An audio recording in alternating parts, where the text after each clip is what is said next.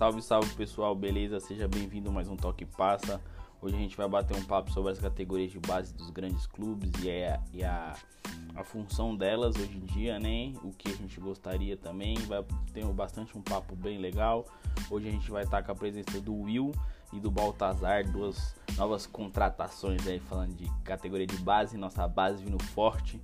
E eles vão estar participando com a gente aí, fazendo sua estreia. É, tamo junto, curtam bastante o episódio. É nós, compartilhem, é, curtam, comentem, deixem lá suas, seus comentários, que é muito importante pra gente saber se a gente tá bacana, se o negócio tá legal, né? Ideias também, tamo junto. Bora lá, meu pessoal, bora bater um papo hoje, falar da categoria de base dos nossos grandes times, que são muito necessárias pouco utilizadas, quando utilizadas em momentos indevidos e, sempre, e, e, sempre pelos motivos errados. Como sempre. Brasil. Não, aqui é embaçado, mas é, eu antes, quando eu pensei nesse tema, né, eu tava pensando que os principais times deveriam utilizar ela para né, poder fazer um, um um elenco forte, econômico, ganhar dinheiro futuro e etc, tudo que vem junto, né? Mas, infelizmente, não é assim que acontece. Porém, a gente está num momento que eu acho que, desde quando eu assisto futebol, né? Que eu tenho certeza que na época lá dos. Bem mais para trás, lá para uns 1997, 96, quando eu não era, tinha idade suficiente para acompanhar, usavam bastante a base, pelo que eu ouvi, né? Mas desde quando eu acompanho esse, eu acho que é o principal momento da base nos times de, de, do Brasil, né? Eu queria saber de vocês se vocês concordam que hoje os principais times dos grandes que utilizam a base são Palmeiras, Grêmio, Santos, Internacional e São Paulo. Boa noite a todos aí. Me chamo Baltazar. Eu antes eu não sei se os clubes estão utilizando a base bem, mas o QL Esporte está usando bem. Estamos aqui, eu e o William, no programa. A base vem Sejam... forte. A base vem forte. Cara, eu concordo contigo. Esses são os melhores clubes que estão usando a base. São clubes que estão bem financeiramente. E quando o clube está bem economicamente, tudo acaba fluindo bem. Boa noite, boa noite a todos. William, iniciando aqui com o pessoal aí da Kelly. Rômulo, deixa eu, deixa eu ouvir novamente os clubes que você citou. São Paulo, Palmeiras, Grêmio, Santos e Internacional. Eu colocaria também aí mais dois, Fluminense e Flamengo. Boa, interessante. Boa. Interessante. Por quê? O Flamengo. O Flamengo eu tenho um certo pé atrás. O Fluminense eu tinha me esquecido, realmente. O, vamos se dizer, você falou que a base de 95, 90, mas eu digo que a, a base, ela, ela, é, ela teoricamente, ela é, ela é princípio de um clube desde os primórdios do futebol, cara. Quando, quando o clube fazia a peneira para levantar jogador, é, é, eles já, já tinham a intenção de manter esse jogador por um longo tempo, que era o que fazia antigamente, né? Vamos uhum. se dizer, eu vou trabalhar, eu vou trabalhar com, com os menudos do tricolor, né? Isso, foi nisso que eu pensei, neles que eu pensei quando eu disse que lá atrás era melhor utilizado. Mas Exato. eu, naquela época, por exemplo, não tinha idade para assistir ainda. nem eu, né? Nem eu. Sou novinho, tenho 18 anos ainda. Ah, tá bom, viu? Mas é bem interessante isso, porque antigamente os jogadores eles não homenageavam o principal objetivo, jogar na Europa. Às vezes, muitos preferiam ficar no Brasil jogando. Exatamente, exatamente. Antigamente, o, o principal motivo de um clube do futebol era ganhar o seu campeonato estadual. Nem o brasileiro tinha tanta importância como o estadual tinha. Né? E era dali que se revelava muitos jogadores de categoria. Foi dali que saiu Miller, Pita. Eu tô falando da base de São Paulo, Sócrates, né? Por exemplo, do Corinthians, Raí. Raí já veio, já não foi tão revelado tão recentemente. Ele já tinha uma trajetória quando veio parar no São Paulo, né? é um exemplo. Mas tanto o Internacional como o Grêmio, o Flamengo se revelou muito jogador. Leandro, Júnior, Zico, né? Naquela época. Hoje em dia, a base nada mais é que o válvula de escape de um clube para ganhar dinheiro. Concordo. Só quero fazer uma observação que você falou do Grêmio. O Grêmio, de fato, eu vou, eu vou falar mais recente, né? Tenho 18 anos, sou o mais novo aqui, acredito, do programa. O Romulo e o William já devem ser mais velhos. Não, eu tenho 18 anos e um mês. Calma, também não é assim, eu só tenho 26, pô. Nossa, que vergonha, tô me sentindo imundo. Mas em 2014, em outubro, nas eleições, que o Romildo Bonzan, atual presidente do Grêmio, se candidatou com o apoio do COF e ganhou, ele precisava de algo no Grêmio que não estava acontecendo, que era o equilíbrio das contas. Era o principal objetivo da gestão. Em 2015, quando ele assumiu, o Grêmio tinha 44 jogadores no elenco. Nós tínhamos Dudu, Zé Roberto, Pará, Barcos, Marcelo Moreno. Vocês devem se lembrar que o Grêmio tinha um time com uma folha salarial muito cara. É, mas, era caro mesmo. mas não, mas não ganhava títulos. E aí nós podemos entrar um debate que um elenco cascudo não significa títulos, que nem foi o Grêmio de 2014, 2013, o Cruzeiro no ano que caiu era um elenco que se fosse ver no começo do ano ganhou o Mineiro invicto. Com o pé nas costas, hein? Ganhou o campeonato e depois acabou vendo os problemas acabaram sendo revelados. Mas, uh, dando sequência que eu tô falando, ali em 2015, com o Roger Machado, desculpa, com o Felipão iniciando o projeto, ele lançou o Luan, que foi um grande jogador do Grêmio aqui, um dos ídolos nossos recente, Teve e o Wallace. Carreira.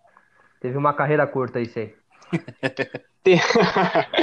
Mas sabe que entre todos os jogadores que o Grêmio revelou desde 2014, o jogador que mais agregou para nós foi o Luan, porque ele foi o que conquistou todos os títulos recentes. Pode não ter dado tanto dinheiro uh, em uma venda para o exterior, mas internamente ele foi excelente. É, eu acho, foi excelente. Eu acho que só não deu tanto dinheiro porque passou um pouco o tempo, né, de vender ali, né? Perdeu ali o, o timing da venda dele, eu acho, né? É, ele chegou a ter duas propostas pro exterior. Foi para Atalanta, que ele não quis ir. Ah, deveria ter ido, hein? deveria ter ah, ido, rapaz. Pois é, depois de alguns anos tu percebe a burrada. O, o Romildo deve estar, tá, deve ser o maior arrependimento dele. E te, teve um clube que agora eu não me lembro que também fez a proposta, mas não era, eu era da Turquia, se eu não me engano. Não posso, não vou falar o nome que eu posso estar acabando, vou errar. Mas só para introduzir aonde que eu quero chegar é que desde o Luan e o Wallace, o Grêmio começou a preparar os jogadores. E eu me arrisco a dizer que é o único clube do Brasil que faz isso tem o Pedro Rocha, que surgiu ali. Quando o Pedro Rocha saiu, já tinha Everton. Quando o Everton saiu, tinha PP, PP, e agora tem Ferreira. É a mesma coisa que os nossos volantes. Quando o Wallace saiu, veio Arthur, agora Matheus Henrique e Darlan. Então, teve o Jailson também que foi vendido. Tá eu acho que Paulo, o... Tá não, tá não, tá não, deixa ele lá, deixa ele lá. Eu acho que os clubes deveriam preparar os jogadores na hora de lançar, para não ter o perigo de queimar. É a famosa transição, né? Que todo mundo. Exatamente. Todo mundo, bastante gente fala sobre. É, que veio essa transição veio muito a veio muito, ela começou a transparecer muito no Barcelona do Guardiola, né? Quando saía assim um jogador da base já entrava direto no esquema tático do time. O caso do Borran, do Pedro, né? O, o caso do Busquet, que foi, uhum. um, que foi um achado também da base, o caso do Chave do Iniesta, que entraram nesse meio, é, foi algo que já saiu direto da base e encaixando direto no clube. É o que o São Paulo está tentando introduzir hoje, né? Com, com a chegada do Alex e do Murici, é que eles estão tentando introduzir um, um jeito de deixar o, a preparação da base para o time principal e não pegar os, os moleques no sufoco e pôr pra jogar do jeito que eles estão fazendo.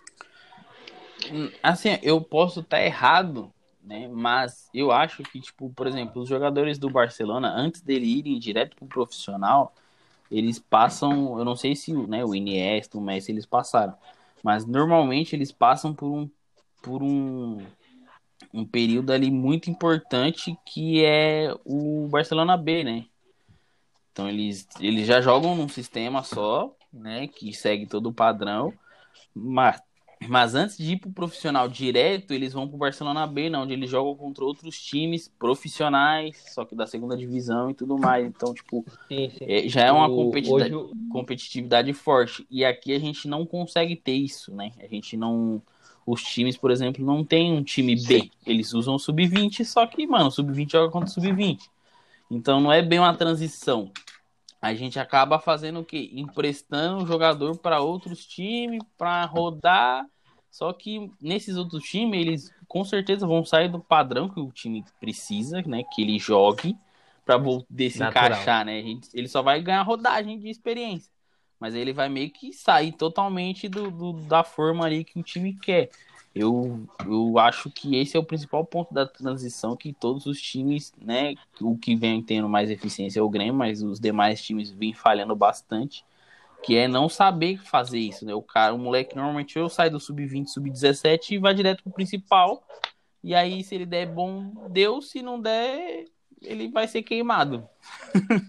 Foi o que aconteceu com o Palmeiras ano passado. A molecada surgiu, deu certo, ganhou tudo. E hoje os caras só vendem por paulada. É, e o Palmeiras já tinha acontecido deles, deles, ganhar um título com um jovem, né? Que foi o Gabriel Jesus em 2016 no Brasileirão. Mas vamos Mas... dizer que tinha mais gente experiente no elenco do que tem hoje, né?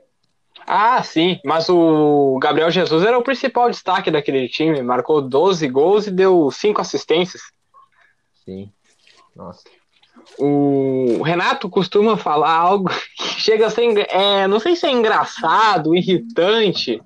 Ele fala toda a entrevista. Os repórteres perguntam: Renato, por que você não dá mais minutos para tal jogador? Ele fala: Pois é, né? Pois é. Eu tenho que lapidar melhor o jogador.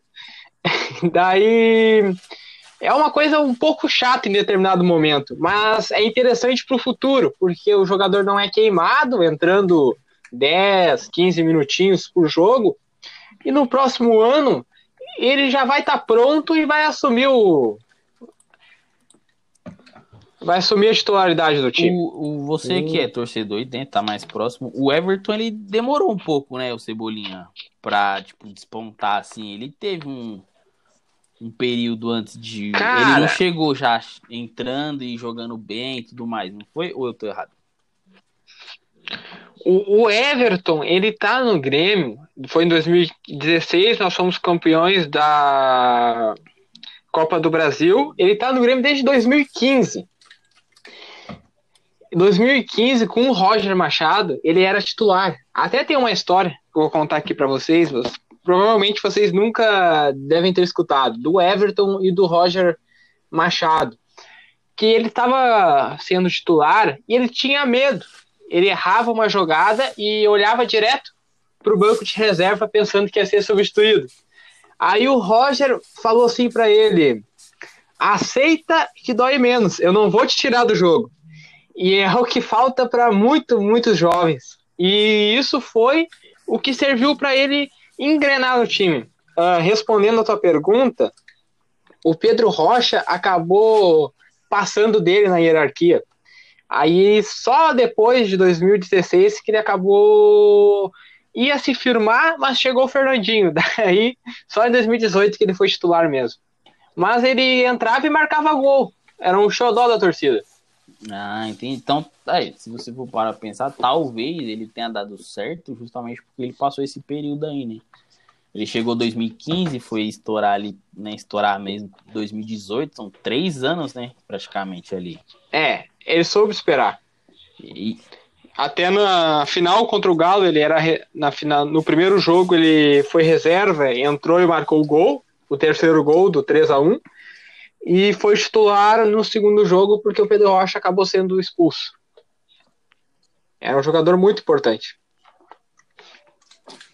É... Vamos lá, então. Entramos num consenso aqui. Eu acho que a gente, dos times que eu falei, a gente adicionou o Flamengo e o Fluminense. Né? O Fluminense vem. O Flamengo como um ponto de um asterisco, né? É, é que assim, eles revelaram, acho que antes de ter a grana, né? Na real. É que a grana ajuda muito, né? Ah, é. o... O, o, o, Flamengo, os, os títulos Flamengo... do. Pode falar, desculpa. Não, é que eu me empolgo e daí acabo ah, relaxa, só vai, só vamos. O Flamengo nesses últimos, nesses últimos dois, três anos aí revelou Léo Duarte, Tuller, Paquetá, Vinícius Júnior, Renier, o João Lucas, Jean Lucas e fora a molecada que hoje está jogando ainda lá, né? O Flamengo teve um grande número de revelações. Renier. Sem isso, sem contar que ainda levou duas copas da duas copas São Paulo, né? Pois é. Eu só falando em Copa São Paulo, Corinthians é um maior vencedor da Copa São Paulo e não aproveita os seus jovens da maneira certa. Não é que ele é o maior vencedor. Não é que ele. A questão é que a Copa de São Paulo ela tem o intuito de revelar jogadores, tá? O Corinthians, a equipe base do Corinthians, a base do Corinthians, uhum. eles jogam realmente para ganhar somente a Copa São Paulo. Eles não têm o intuito máximo de revelar jogadores. Pelo menos é dessa forma que eu analiso o, o, tanto de título que eles têm e a quantidade mínima de jogadores que eles revelam. Pô, o Santos hoje é um dos times que mais revela jovens no Brasil, quase não tem Copa São Paulo. O São Paulo hoje é um dos times que mais revela jogadores no Brasil, tem quatro Copas São Paulo, três, quatro Copas São Paulo, não sei ao certo. O Palmeiras não tem nenhuma copinha e também está revelando jogador virado muita coisa. E o Corinthians é o que mais ganha e não revela ninguém. Tem coisa errada então, aí, não então, tem? O Grêmio também, né? Para mim é um time que, que melhor revela os jogadores e não tem nenhuma Copa. É, eu então. acho, por exemplo, no caso do Corinthians, eu acho que o problema é é outro, tá ligado? Não é tipo, por exemplo, que eles jogam para ganhar e não para revelar. O problema ali é que hoje a gente tá sem um corintiano que tem mais conhecimento de causa. Mas acho que, tipo, o maior problema do Corinthians é a parte política, entendeu? Eles usam, aparentemente, pelo que eu vejo dos torcedores reclamando, eles usam muito a categoria de base como vai, um balcão de negócios, entendeu? Então tem muito jogador ali que vende e que você nem sabe o que foi do Corinthians e que já tá jogando em outro lugar, né? E aí também entra a questão que o Corinthians, pelo menos nos últimos anos, não tem o não tem a, a uma estrutura ali para revelar os jogadores, né? Eles revelam quando aparece um muito bom, né? E, e é só isso. Então, assim, ou algum moleque aparecer muito bom, ou ele não vai sair, entendeu? Ele não vai ser revelado. Acho que é um problema muito maior do, do objetivo, porque, assim, na minha visão, eu acho que todos os times que entram na, Copa, na Copinha, eles entram para ganhar, entendeu? Eu acho que esse é até um tema que eu queria né, dar uma puxada. Se a base, a categoria de base precisa vender ou precisa revelar? Né? Ela precisa ser campeã ou ela precisa só revelar jogador? Porque tem muito time, que nem vocês falaram, o Corinthians é campeão direto, mas não revela. O Palmeiras e o Grêmio não ganham, mas revelam, né? Mas também revelam em quais situações? Porque o Grêmio, a gente né, vê que aí já tem, tipo, desde 2015 ali um processo sendo feito. O Palmeiras não, ele revelou ano passado porque precisava diminuir custo, diminuir nível de contratação e tudo mais. Senão, eu não duvido que esses moleques ou estivessem sido já vendidos antes de subir, ou, mano, a gente nem ia ter conhecimento. Eu gosto de comparar a base do Grêmio com a base do Internacional, que era uma excelente base 2017 acabou se desmanchando. 2016, que foi o ano que o Inter foi rebaixado. Então, naquele ano, tinha o Valdívia, era o craque daquele time. Tinha o Andrigo também, eram dois baitas jogadores. E com aquele processo do Inter precisar ganhar, precisar ganhar, vários jovens foram colocados para jogar. E acabaram todos se queimando. Todos. Agora, se tu for parar para pensar, 2017, 18, 19, 2020 que voltou alguns jovens da base jogar no Internacional. E só porque veio o Abel, que é um técnico cascudo, abraça os jogadores que começou a lançar os jovens de novo, que vem Johnny, Prachedes, o Caio Vidal, Prachedes, o Peglo, são jogadores interessantes. Zé Gabriel também. Então, eu acho que é um, é um processo exatamente como você falou, de política. E é difícil um jogador ir para a base e ter uma regularidade. Uma hora ele vai oscilar e a torcida vai pegar no pé e ele vai acabar um caso recente, não tendo a personalidade. Diego Costa, zagueiro do São Paulo. É, a torcida enche muito o saco Bom, dele mesmo, pra caramba. Dá até dor do moleque. Porque, porque ele começou muito bem, velho. E de repente o futebol dele caiu do nada. Hugo Souza, né? É. Começou uh, espetacular no é. Flamengo e acabou decaindo. Deixa a falha contra o São Paulo. Ontem ele ramelou então, também. Mas aí, aí é que tá. Tipo assim, por exemplo, eles estão numa fase em que eles precisam fazer isso. É, é que, tipo assim, é nisso que o pessoal debate na transição. Esses moleques não era pra estar tá fazendo isso no profissional. Era pra eles estarem fazendo isso, tipo, num time B, entendeu? Jogando a Série B ou Série C. E aí eles iam ter esses altos e baixos. E, mano, a torcida, tipo, não ia pegar tanto no pé porque ia tá Nem vendo. Saber. Não ia tá vendo. entendeu? E aí, daqui um ano, ou até, sei lá, daqui alguns meses, né? Querendo ou não, essa parte é muito científica, então eu já não tenho tanto conhecimento. Mas eu sei que, tipo, cada jogador tem seu momento de amadurecimento. Então, tipo, daqui seis meses ou um ano, ele poderia já estar tá 100% pronto. Entendeu? E que a, ele ia vacilar menos. Só que, mano, aí aqui a gente já lançou, já tá no principal, e depois que você vem pro principal, você não tem mais a chance de ir pra, pra um, um time sub-23, tá ligado? Poder fazer essa transição. Acho interessante isso que você falou, Romulo, mas tem um fator que eu acho que é mais importante ainda. Tem a questão da idade limite para jogar na Europa. Diga mais sobre. Que é, no caso, um time B, no máximo 23 anos, certo? Vamos supor que nós tínhamos, temos vários times time B do principal jogando Série C, Série D, e o máximo é 23 anos. Os jogadores vão acabar ficando mais nesse time B e quando subirem para o profissional vão ter 23 anos, 22 anos. E para ir para a Europa já não é mais o ideal um clube europeu não vai querer contratar um jogador. Sabe que eu tô Aí... Sabe como eu me sinto? Pode falar, Will, pode falar. Um torcedor, um torcedor, falando de torcedor agora. Eu ouvindo o que você falando, o, o, o João, é, é, é uma realidade o que você falou, mas eu me sinto escravizado. No, os clubes trabalham para os clubes europeus, clubes brasileiros. A gente trabalha, pega o cara na, pega um cara no colo da mãe, lapida, faz com que ele cresça profissionalmente, aprenda as qualificações, a base do futebol, para dar 18, 19 anos ele ser vendido por troco para a Europa e chega lá ele nem lembrar que o clube existe. É uma é dor no peito que dá. O, vou falar para você um, um, os caras como é que tá fazendo.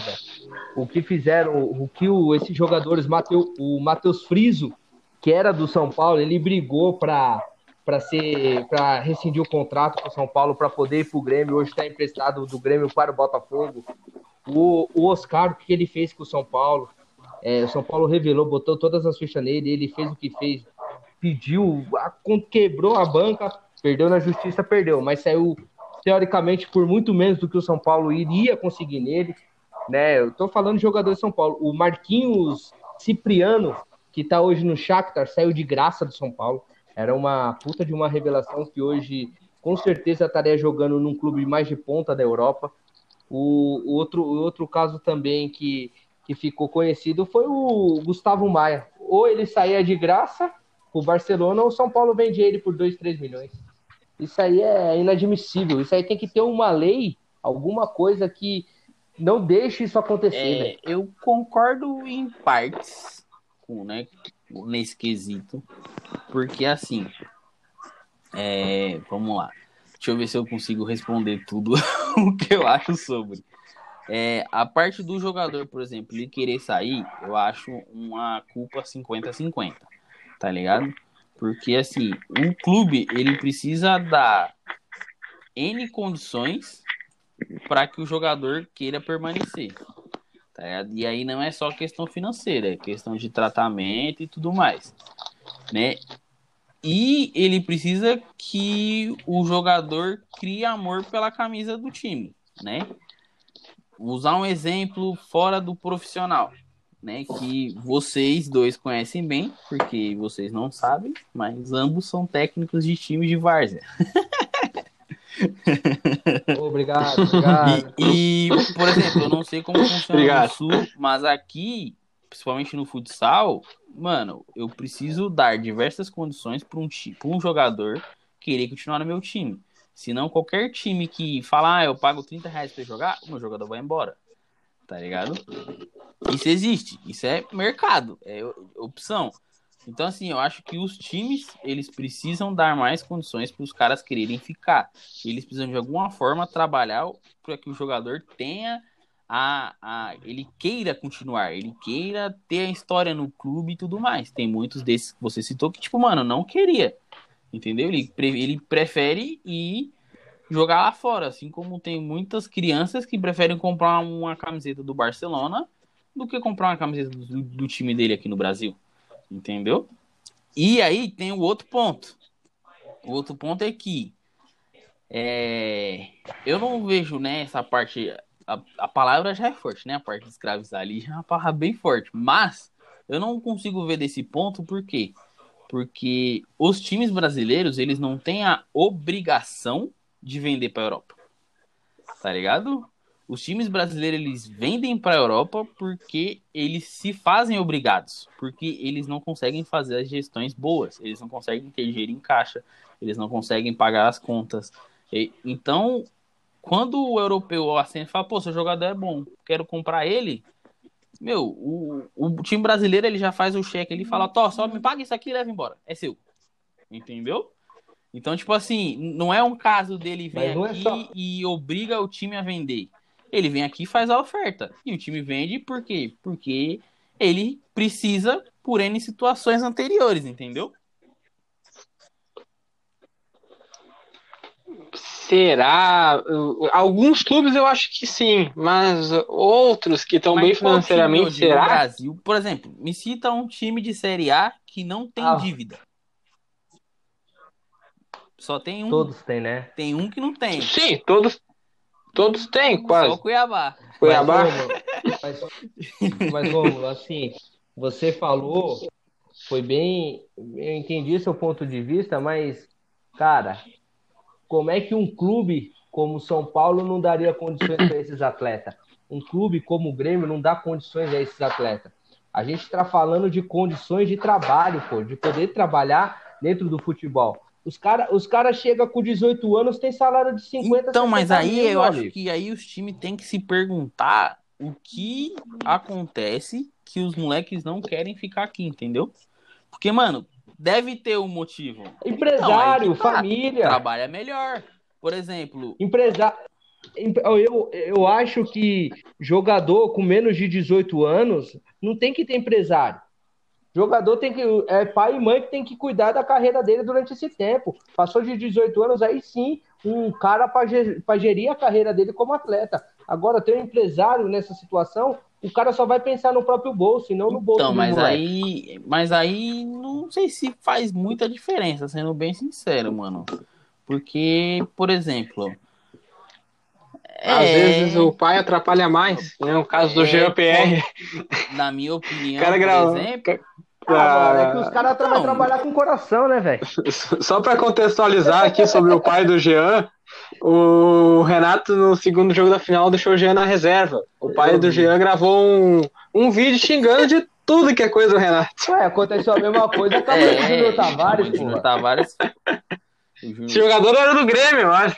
A mãe do Júnior Tavares xingou o, Só o time do Corinthians e queria contratar ele. Cara. E aí, tipo, O- e, ele, e ele não foi contratado pelo. Ele ia sair. Olha a, a negociação. Ele ia pro Corinthians e muito possivelmente o Walter viria bom, São o Paulo. negócio, Era bom. Era um negócio do. Era um negócio de, da China. O Aí, aí Corinthians chegou deu o, certo. o, o Corinthians Mas, todinho. assim, por exemplo, Aí moiou. um ponto que eu vejo de um pai cuidar da carreira do filho negativamente. Mano, eu acho que o Neymar, por exemplo, não deveria ter saído do Barcelona, tá ligado? Ou se fosse, não fosse pra um PSG. E ali foi o quê? Querendo ou não, mano, foi o pai dele. Se fosse um empresário, talvez teria falado pra ele não. Entendeu? Então, assim, é bem complexa essa relação, tá ligado? Mas, mano, eu vejo que os times precisam entender melhor a cabeça dos moleques, o porquê eles preferem ir pra Europa com 18 do que não, tá ligado? Porque, mano, querendo ou não, tem muito moleque que sabe que ele vai subir pro principal, ele vai entrar precocemente, vão arrebentar ele e ele vai sumir depois. Que é o que acontece com a maioria, né? Que nem o, o próprio que nem a né, gente lembra, tava né? falando lá no grupo lá, que a gente falou do Toy, do William José. O William José, ele foi pra onde? Pro Real Madrid. Só que ele foi pro Real Madrid B. Então os caras foi lá, viu ele, trabalhou ele, ele se adaptou ao espanhol, bababá, e aí não gostaram, mandaram embora. O moleque foi pro Real Sociedade, começou a fazer gol, enfim, criou uma carreira lá, tá ligado? Então, tipo, se os times, se os times Tá conseguissem mostrar pro moleque falar, mano, ó, faz o seguinte, fica aqui que eu vou cuidar bem de você, você vai jogar, né? E aí, com os 22, 23, você vai conseguir a proposta da sua vida pra você ir pro futebol que você quer. Aí o moleque ficava. Entende? Aí o moleque o querer Lucas. ficar. Mas não é o que acontece. Entendeu? Eu acho que também tem uma parte ali culpa dos clubes, tá ligado? Eu, eu acho que hoje a, a base a base de futebol do Brasil ela tá muito É. amadora, né? Ela tá, ela tá muito amadora. E para que aconteça isso aí que você acabou de falar, Roma, ela tem que se profissionalizar, cara. É. Ela tem que se profissionalizar de verdade. Ela tá muito amadora. É, é, Futebol brasileiro, A mano. gente tá se falando de É- é amador. profissionalização em 2021, mano. Os caras lá na Europa, no, ao redor do mundo, a maioria já é profissional há, sei lá, 10, 15 anos, né? Mas o- vou citar um exemplo aqui, não tem nada a ver com a base, mas sobre o Kudê. Kudê, no momento, era líder do Brasileirão e preferiu ir para um time que estava em 16 É. no Campeonato Espanhol. Então, é exatamente isso. É o, o- você entendeu ele- por que o cara preferiu um barato desse, entendeu? Por que ele preferiu esse- essa opção? Tem um porquê. talvez, talvez seja a visibilidade de lá é maior. Entendeu? Pode ser também, porque ele começou Mas a ver muito técnico saindo fora, né? Mas ser campeão no Brasil não daria uma visibilidade maior? Eu acho. Depende do clube. Putz, que nem. Eu acho que daria. Do que Depende ficar do em, na- no, no meio da tabela no Qual- espanhol não dá visibilidade nenhuma. É que nem um jovem ir para um clube de tabela. A não ser Eu que nem o Richardson fez, né? Amadureceu no Watford, aí agora Então, foi pro Everton, mas aí mim, tem que ter paciência. Eu acho que fala de- aqui no mim Brasil- um técnico que foi Pode campeão falar. E foi para um grande clube na Europa sem ele ser europeu. Vanderlei Não, Deu Luxemburgo. certo, pô. Tô falando de técnico bom. Não, técnico bom, Deu cara. certo. tô brincando, tô brincando. Só o Felipão Ah, só o Vanderlei. Felipão. São dois na história. Tá ligado? Aí você põe o Jesus, só que o Jesus ele já tinha É, história com o. Benfica. Tá ligado? E, Ele veio de Brasileiro, lá, né? Ele veio de lá. Ele E E veio aí de eu lá. não sei se Koundé, O... ele ser campeão aqui proporcionaria um time maior que o Celta de Vigo. Por exemplo, né? Eu acho que se ele fosse, por exemplo, se ele fosse campeão no eixo Rio-São Paulo, ele teria uma visibilidade muito maior do que se ele ter sido campeão no Rio Isso. Sul. Sem dúvida. Mas aí, só fazer um comentário. Mas na Argentina, o Galhardo lá, tá várias e várias temporadas É. e, não, e não sai do River. Isso acho que é um meio amor ao clube. É, é 60% Não amor sei se é amor. que não chegou, entendeu? Mano, eu tô na proposta que não chegou. Velho, o, ca... o, cara, o cara pediu 8 milhões de dólares por ano, velho. Porque. Mas é, é aquela mesma coisa. Você, você pode pedir o valor que quer, mas as pessoas podem não pagar. Eu tenho um caderno aqui. E, o Romulo, te vendo esse caderno por 100 reais, mas o Romulo não é... vai querer. Ele não queria vir pro Brasil. Depende, se tiver código de banco, essas coisas nós paga. É só levantar uma bola que o, que o Baltazar levantou faz uns minutos. E aí eu vou levantar ela de novo, porque eu achei muito interessante. É que você. Se eu, se eu, se eu te falar errado, você me corrige. Que você falou que, por exemplo, os times, os moleques irem para um time B, né? Que aí ele vai jogar até a data limite, a idade limite de 23 anos. Eu, sinceramente, não sei se na Europa tem esse limite, porque eu acho que eu já vi alguns jogadores com mais idade jogando no, no, no time B, né? Mas, enfim, seguindo a teoria ali, que ele já fica meio velho para a Europa comprar. É isso? Beleza, excelente. Isso. Aí a pergunta que eu faço é, é assim: a base ela precisa.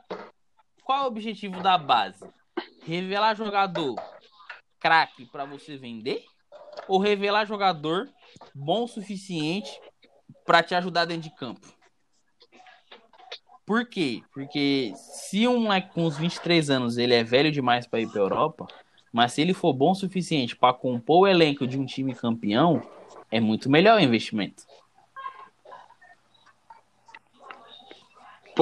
Posso falar um exemplo, TT do Grêmio foi pro Shakhtar, tá brilhando lá e nunca vestiu a camisa profissionalmente aqui. Deu dinheiro. É, é um caso.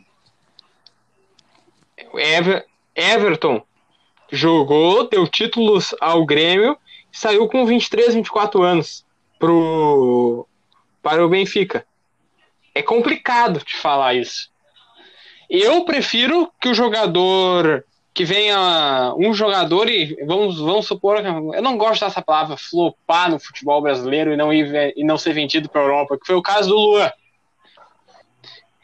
Ele não foi vendido para a Europa, mas o que ele fez dentro do Grêmio e conquistou os títulos, deu dinheiro ao clube e rendeu entre aspas uma venda dele para a Europa. É, isso é verdade. E, e, eu acho que é muito nesse ponto que as, torci as, as, torcidas em si, ela não tem muita paciência, tá ligado? Porque, tipo, ele, eu acho que de forma geral, mas não general, é isso aí, vocês entenderam. a torcida acha que, tipo, mano, da base tem que sair craque. E eu, por exemplo, eu já acho que, mano, da base tem que sair jogador bom. Se ele for um craque, pô, beleza. Mas se ele for Concordo. Se, por exemplo, no banco do São Paulo hoje eu puder ter 10 jogadores e os 10 ser formados na base, eu prefiro do que ter 10 jogadores que eu tive que gastar dinheiro para comprar, tá ligado? Porque aí, se desses 10, por exemplo, eu sou campeão, 8 deles eu vendo mesmo internamente no Brasil, valor acessível, ele já pagou, ainda me deu retorno de...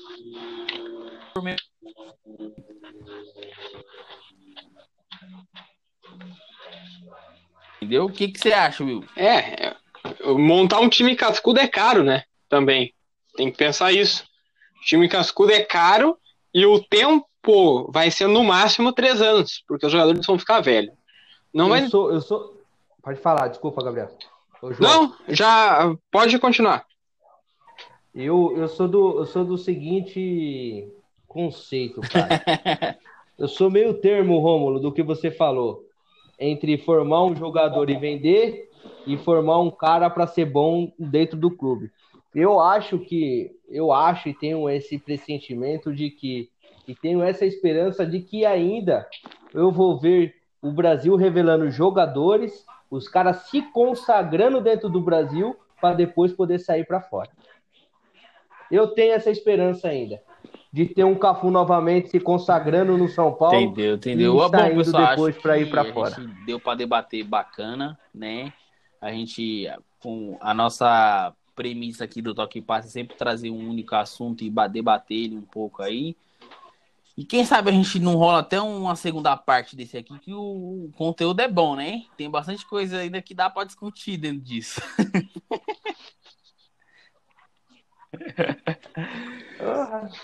Ainda tem, tem, tem muito assunto. Bacana demais. Valeu, Valeu. pelo convite. Muito obrigado aí galera do QL. Tamo junto. Mano. Show de bola. Que isso, eu, eu agradeço o convite, Romulo. Estamos aí. Falou, pessoal. Coisa, abraço. Sigam a gente. Presente. Obrigado, rapaziada YouTube, do QL. No Spotify. Não onde você imaginar, a gente tá. Tamo junto. Abração. Essa e... é a parte boa, tem que acontecer. Pode cornetear. Falou, pessoal.